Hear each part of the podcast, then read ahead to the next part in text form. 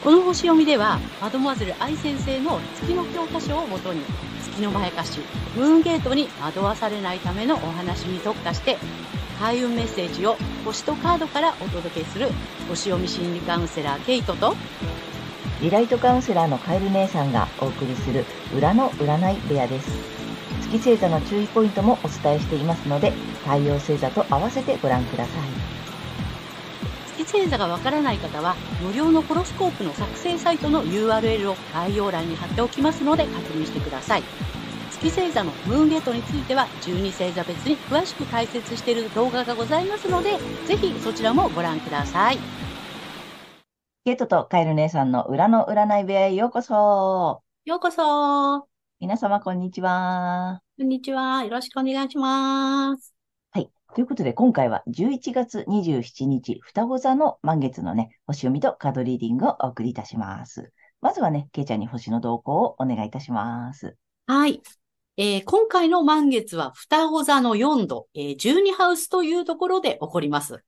えー、見えない敵、一身上の自由の制限、秘密や隠されている問題などを表す、この12ハウスにあって、えー、発信とか反骨精神、煽るなどがキーワードになっています。えー、情報をドキドキする刺激的刺激的なものに、えー、変えて遊ぶ冒険性という意味合いの度数なので、私たちの意識は秘密や隠されている問題などの情報にこう刺激を受けて、えー、まあ、おひれのついた情報とかね、そういったことに煽られてしまう可能性があります。で、11月4日に逆行を得た土星が、えー、今回の新月と、えー、食料や健康、軍事や雇用などの領域にある太陽、火星に対して、えー、葛藤の角度をとっていて、T スクエア、まあ、赤い三角形がね、えー、作られており、え困難や試練と感じることが起こるかもしれません。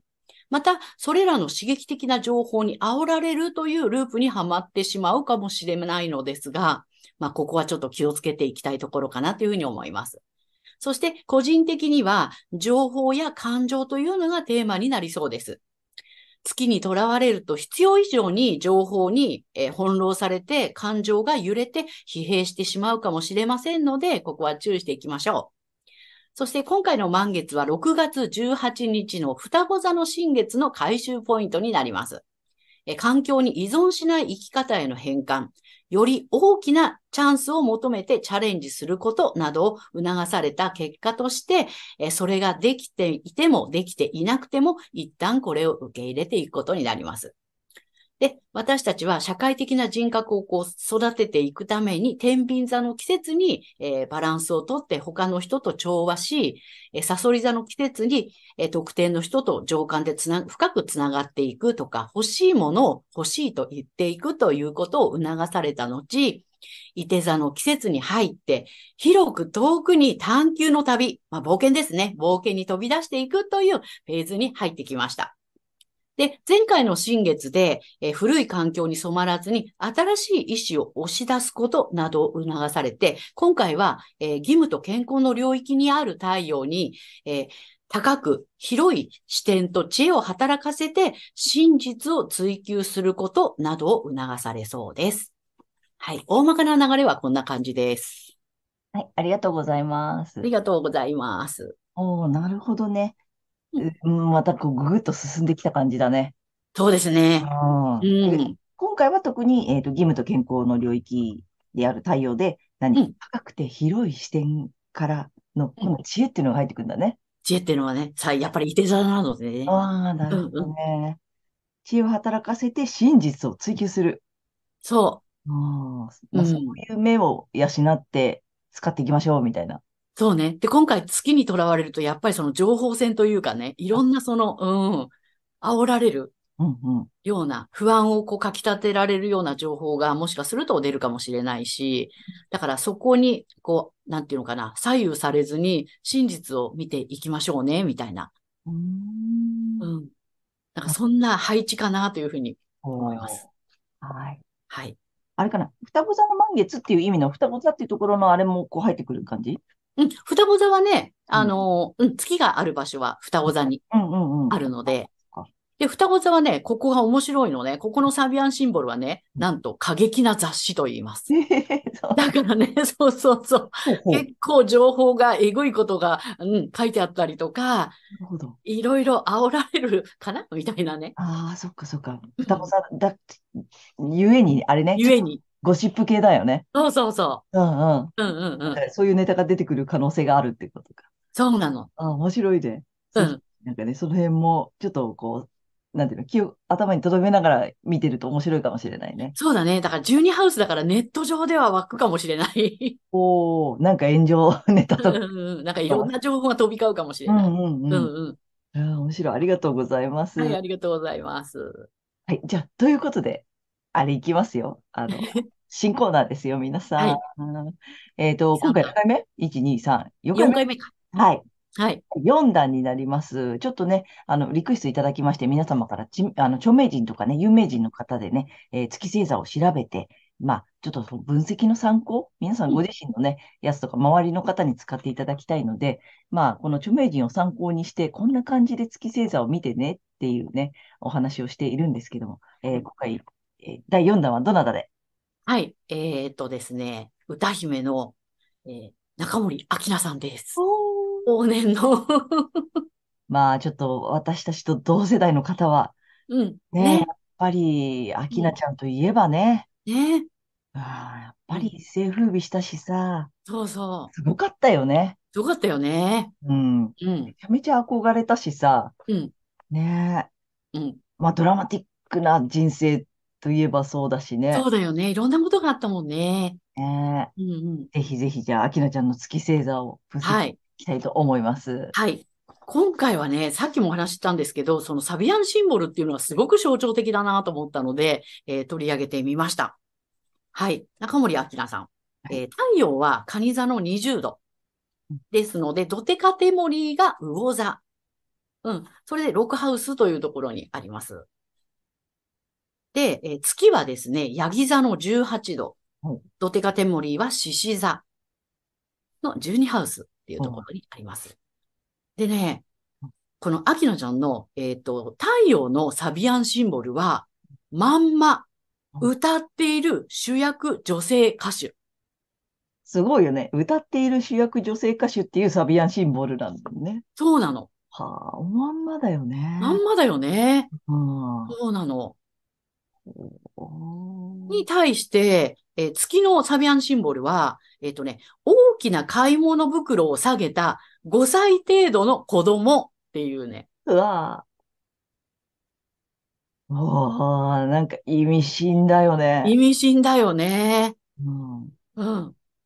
で、これがまあね、理想とする能力や働きが程遠いように感じても、達成目標を明確にして自分を近づけるという、まあ意意味合いがあるんだけど、月だからさ、それがどうしても叶わないのよね。うんうんうん。うん。だけど5歳なんだけど、大きな買い物袋を下げたってことは、要するにお使い？うんうん。うん。5歳の子供にしたらもう、なんていうのかな。大変なお使いを頼まれて、それをこう、や、やら、やっちゃったっていうかね、やらされちゃったっていう。必死な、必死な感じだよね。必死な感じだよね、きっとね。うんなんか初めてのお使いじゃないけどさ、泣き泣きさ、なんかね、大きな袋下げてさ、破れてさ、中身出ちゃってるよ、みたいな そう。そういうイメージがね、湧くよね。ねうん。だから、ヤギ座なので、やっぱりこの社会でね、どうしても結果を出したい。うんで、えっと、ドテカテメリは獅子座なので、やっぱり注目浴びる、スポットライト浴びてっていうね、うん社会的に成功するっていううん。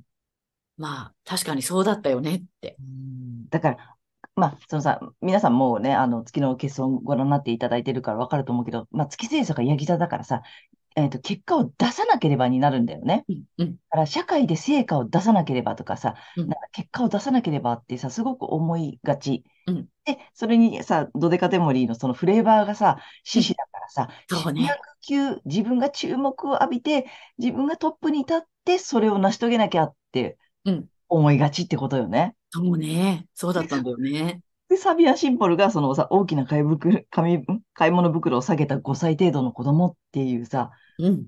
そりゃ大変だよこれね。は大変だよね。でもさ、あの、やっぱさ、その、さっきまんまだよねって言った最初のその太陽の部分だよね。うん。太陽はちゃんとさ、歌っている主役女性歌手っていうサビアンシンボルを持っているからさ、うん。このやっぱ太陽を生かしてさ、うん。ことだよね、この、そう。ね、はい太陽のまんまでいたら、もうそのね、うん。あの、つ月でさ、泣き泣きやってたようなことが、もう軽々手に入ってた、そのまんまだったよねっていううん。感じなんだよね。うん、だから、例えば社会で結果を出さなければとかさ、成果を出さなければとか、自分がトップにならなくちゃとかって、なんていうの、思わさ、思いすぎたりとか、まあ、あと周りの影響とかね、多分、ちょっとね、仕方がなかったっていう部分もあるのかなって、おうん。想像すると思うんだよね。やっぱりさ、そうだね。うんやっぱりね、10代でさ、この世界に入ってさ、芸能界に入って、で、大人の中でやっていく。で、当然さ、そのレコードの売り上げとかさ、うんね、順位とかさ、そうね。で、こう、やらざるを得ない状況には、こうね、そうだよね。うんね、そ社社会を、それこそね、組織を巻き込むっていうかね。そうそう、自分だけじゃないからね。そうどっちが巻き込まれたかわかんないけどさ、うんでもその月の通りになっちゃったよねっていう。そうそううんうん。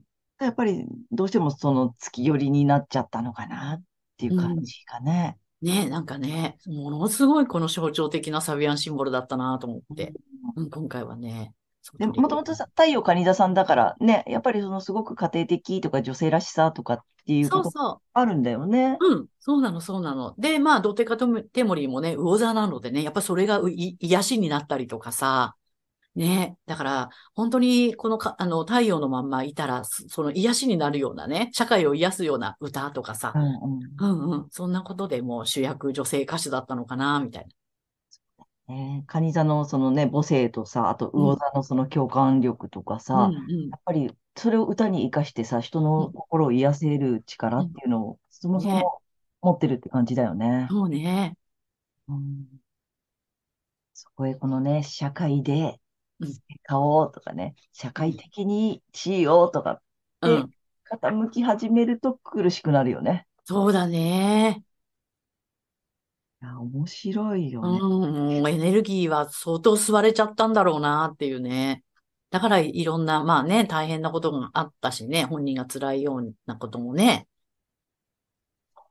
うん、いや、だから、決して向いてないわけではないのよね。うんそう、向いてるのに、そこの月の部分にう偏らなければ、う。うんうん。ね、このバランスだよね、なんかね。そうだよね。うん。で、いつもね、私思うのは、この月ってさ、あの、なんていうの、こう、怖がるものでもなくって、うん自分の中の、なんていうの、インナーチャイルドっていうかさ、う本当に内なる子供だと思っていて、で、この子供にやらせるからうまくいかないし苦しいよねっていう。あうあ、んうん。だ大人の太陽の大人の意識でちゃんとやれば、その月が、あの、月って欲求だからさ、現象的な幼子の純粋な欲求だから、その自分の子供の意識が、あの、欲してるものもちゃんと用意してあげられるのになって。うん、今回ね、このね、あの、アキナちゃんの読ませていただいてね、つくづく思いました。ね。大人の自分がその欲求を用意してあげるし、まあ実際ね、手に入れてるわけだしさ、うん、うん、そこでどう、なんかね、うん満足させるというかさ、自分に寄り添ってあげられるかっていうことかな。そうだね、なんかね、そう思います。いやいや、なかなか面白いよね、これ。深いね。うん。まあちょっとね、ぜひサビアンシンボルもね、今回うん入れてみて、ね。ね。うん。そう、サビアンシンボルはね、あの、一度プラスして読むのが、あの、ルールです。なんでかっていうとね、ほら、一つの星座は30度ずつに分かれてるでしょ ?360 度を12で割るから。うん。そうするとね、30度って実は次の星座の0度になるの。あ、はいはいはいはうん。だから、そう、プラス1度して読むんです。い。なるほどね。うん。だから実際に今ね、あの、アキナちゃんのかあの太陽は20度っていうところにあるんだけども、サビアンシンボルは1度プラスして21度読んでる。あ、面白いね。だこそうなのこうね、ずれてくるね。そうそうそうそう。ちょっと皆様もぜひ、まあ皆様の目から見たね、アキナちゃんの感じってあると思うので、うだこのね、えっと、太陽星座が蟹座、で、えー、ドテカテモリが魚座、はい月星座がヤギ座ですよ。ね。ねヤギ座の皆さん、ぜひね、この社会的にとかってやりがちなので、うん決して手に入らないわけではないのよね。うん、そうなのよ。るのに、なんかもっともっととかさ、うんなんかまだまだとかって結構思いってる方多いよね。そうなんだよね。しかもさ、子供の自分に、なね、うん月は7歳だからさ、うんうん7歳までの自分にそれをやらせて大変な思いしてるみたいな感じだから、で、うん7歳なのに社会的にとかさ、社会的な地位とかさ、うんなんか社会的な結果が、を得たいっていう、その欲求の部分だよね、このね。うん欲求いと思ってるだけで、うん。見てほしいんだよね。そうそうそう。うん出てねないわけではない、手に入ってないわけではないうん、社会にね、貢献してないわけではないのにうん、なんかね、欲しくなっちゃうみたいなね。そうなの。ね、それが前貸しだよっていうことだよそね。こに、あの、なんていうの、惑わされてるっていうことにね、気づいていただけるといいかなと思います。はい。いや、すごい面白かったね、これ。うん、ね。ぜひ、ちょっと皆様も中森明菜さんのね、この月星座見てみていただけたらと思います。はい。はい、けいちゃんありがとうございました。ありがとうございました。はい。では、引き続き、えー、十二星座いきたいと思います。はい。では、今回の満月が、えー天秤座さんにとってどんな満月なのかということでお伝えしていきたいと思います。えー天秤座さんが高く広い視点と知恵を働かせて、真実を追求することなどを促されるエリアは、言語、知的好奇心、学習、通信などをキーワードとするコミュニケーションの領域になります。え人の心に高揚感をもたもたらす、テンションが上がるようなコミュニケーションや発信など、作戦を立ててチャレンジしてやってみてください。今よりももっとダイナミックな真実の人との調和を体験するかもしれません。そして、この時期のラッキーアクションですが、発展のキーワードは準備、先見の明、計画的などです。えー血縁やパートナーとの深いつながりなどにおいて、未来に役立つような長期的な計画を立ててコツコツと準備を進めることです。えー年金や介護のことなどを考えることなども含まれていますので、えーぜひやってみてください。そして、金運アップの鍵ですが、自分自身を徹底的に癒してあげることになります。とにかくリラックスできることをやってみてください。これが金運のスイッチになりそうです。はい。ということでね、えここまでが太陽天秤座さんへのメッセージとなります。ここからは月天秤座さんへの注意ポイントです。で、月の解釈ということでね、毎回お伝えしているのですが、今回はですね、えー代表的なキーワード、パート2ということでね、お伝えしていきたいと思います。で、天秤座さんの、えっ、と、キーワード代表的なものですね。えー協力、あとは交渉力、あとは洗練された、いわゆるセンスがいいっていうことですよね。はい。なので、月の天秤座さんは、そういったことにね、あまりね、こだわったりとか、えー意識しない方がいいのかなというふうに思います。で、そんな月天秤座さん、この時期ですね、思想、哲学、海外、スキルアップなどがキーワードの、えー探求と精神性の領域で、必要以上に情報に翻弄されて、感情が揺れて、思想などがこうバランスを崩して極端に偏ってしまうかもしれません。で、それは全てを失わせるムーンゲートにつながる月のまやかしですのでご注意ください。えー意識するのはご自身の太陽星座でね、お伝えしているエリアで高く広い視点と知恵を働かせて真実を追求することになります。で、この月のね、まやかしから抜けていくためには、反対星座の太陽お羊座さんの回をぜひ参考にされてみてください。え反対星座を活用しますとリセットができますので、月と太陽が同じという方には特におすすめです。で、この反対星座の活用なんですが、えーお羊座さんのキーワード、開拓精神とか衝動、挑戦っていうのをね、意識しながら、太陽お羊座さんのラッキーアクションなどをぜひ取り入れてやってみてください。はい、星読みは以上となります。はい、ありがとうございますあ。りがとうございます。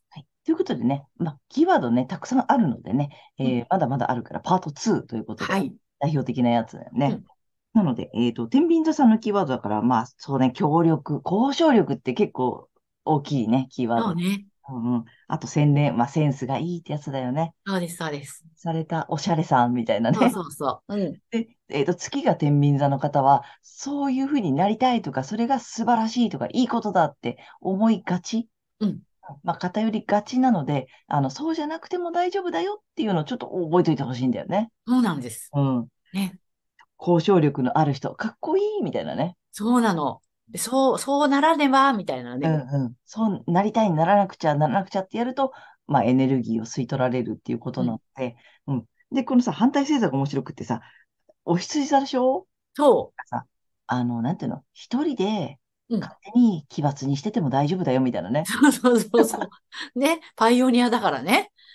あの、お羊座さんの特徴である部分を、えー自分にちょっと取り入れちゃっても大丈夫だよっていうことで、こう中和されるんだよね。そうなの。うん。なので、ぜひ次、あの、天秤座の方はさ、その、ね、バランスが取れなくちゃとかさ、人とうまく交渉できなくちゃっていうことに、こう、なんていうの、持ってかれがちだけど、うんあの、一人で奇抜に、あの、何、単独行動してもいいよ、みたいな。そうです、そうです。うん。それぐらいのを入れといていただけると、いいバランスになると思うので、ちょっとね、参考にしていただけたらと思います。はい。けいちゃん、ありがとうございああました。りがとうございました。ということで、ここからはカエル姉さんのカードリーディングならぬカードカウンセリングに行きたいと思います。お願いします。はい。ということでね、えー天秤座さんに2枚ね。はい。いきます。タロットカード2枚とまたラストにカード1枚引きます。はい、ダダン。お、なかなか面白い。うん、まあ、あの、聖地聖地で来てるんだけれども、うん、うん。えっと、1枚目こっちです。はい。カップの4ね。うん、うん。で、えっと、2枚目補足とアドバイスがね、えっと、ワンドのエースです。はい。アフタービジョンなんで絵が違うんだけどね。うんまあ、まず1枚目からいくよ。う んなんか、もやってる？もやってるね。ムーンってしてるね。うんってなってるか、もしかして迷ってるとかね。うんもやってるか、迷ってるか、なんか、うまくいってない感じ？うん。うん、なんか、もやもやみたいなさ、ちょっと悶々としてるっつったらいいのかな。うん。あれみたいなさ、うん。うん、そんな感じの方が多いのかな。このままでいいのかなって思ってたりもするんだよね。うん。うん。なのでさ、でも、あの、星読みもあったけど、結構さ、計画的にとか、先見の明とか、なんか長期的な計画をって言ってるでしょ？うん。まさになんかそういう感じなるほど。が。うん。え、こっちね、ソードのエースなので、うんね、ちょっと切り開いていってってことなのよ。うん。まさに。まさに。まさになのよ。まさに自分の力で未来を勝ち取っていくよっていうカードなの。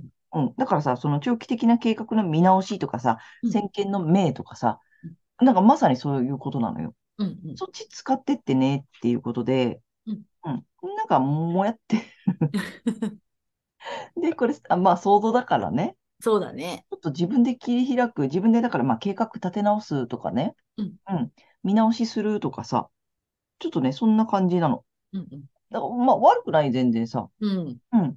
なので、ぜひちょっとね、この、騒動をね、意識しといていただけたらいいなっていう感じよね。うん。あの、自分でチャンスつかめるよっていうことなので、うん。あとね、新しいことがいいと、これ。そっかそっか。うん切り開くんだもんね。逆に言ったら、あの、新しいこと始めた方がいいよっていう意味もあるので、うんちょっとね、その辺も意識していただけるといいかな。うん。そうね、新しいっていうのは結構キーワードかもしれない。うん。うん。結構こう、クールな感じで行くといいよっていう意味もあるから。うん。うん、まあ、その辺、ほら、天秤座さん得意でしょ？そうね。風の星座さんだからね。うん。ちょっとスピーディーに、あの、素早く切り込んでってもいいかなと思います。はい。で、3枚目ね、えっと、もう12月なんでね。早いよね。はい。ちょっと冬のラッキーカラーをうん出していきたいなと思っておりますよ。お、来たよ。はい。よいしょ。う んせーの。ダダン。おおなんか、ちょっと、あんま、あ、でもね、これ、ただのオレンジ。オレンジ。オレンジ色。うん。うんうん。なんとかオレンジとか混ざってないよ。うん。オレンジ色です。なんかちょっとひまわりの葉っぱみたいな、あの、花びらね。でね、うん意味がね、自分を育むだって。ああ。うんなんか今回癒してねっていうポイントもあったよね。うん。そうそう。徹底的にね。うん。なのでちょっとね、自分っていうのをキーワードにしていただいて、うんオレンジってまたあ暖かい色じゃない？そうね。うん。ちょっとね、冬だし、いいよね。うんうん。ぜひオレンジもね、採用していただけたらと思います。まあ、ビタミンも取ってっていう感じね。そうだね。参考にしていただけたらと思います。はい。ということで、カエル姉さんのカードカウンセリング以上となります。ありがとうございました。ということで、今回は11月27日、双子座の満月から12月12日までのね、星読みとカードリーディングをお送りいたしました。皆様、ご自身の太陽星座の回をご覧いただいていると思うのですが、ぜひ月星座も調べていただいて、えーその注意ポイントもご覧になってみてください。また、月のまやかしから抜けるために反対星座の回もね、ぜひ参考にしてみてください。ということで、けいちゃん次回の放送は？はい。えー12月13日、伊手座の新月となります。あとチャンネル登録やグッドボタンなどいつもありがとうございます。励みになっておりますので、これからもよろしくお願いいたします。お願いします。えー私たち二人の個人鑑定の詳細やブログ、公式 LINE などの URL は概要欄に載せてありますので、そちらの方もぜひよろしくお願いいたします。ということで、皆様素敵な2週間をお過ごしください。またねありがとうございま。した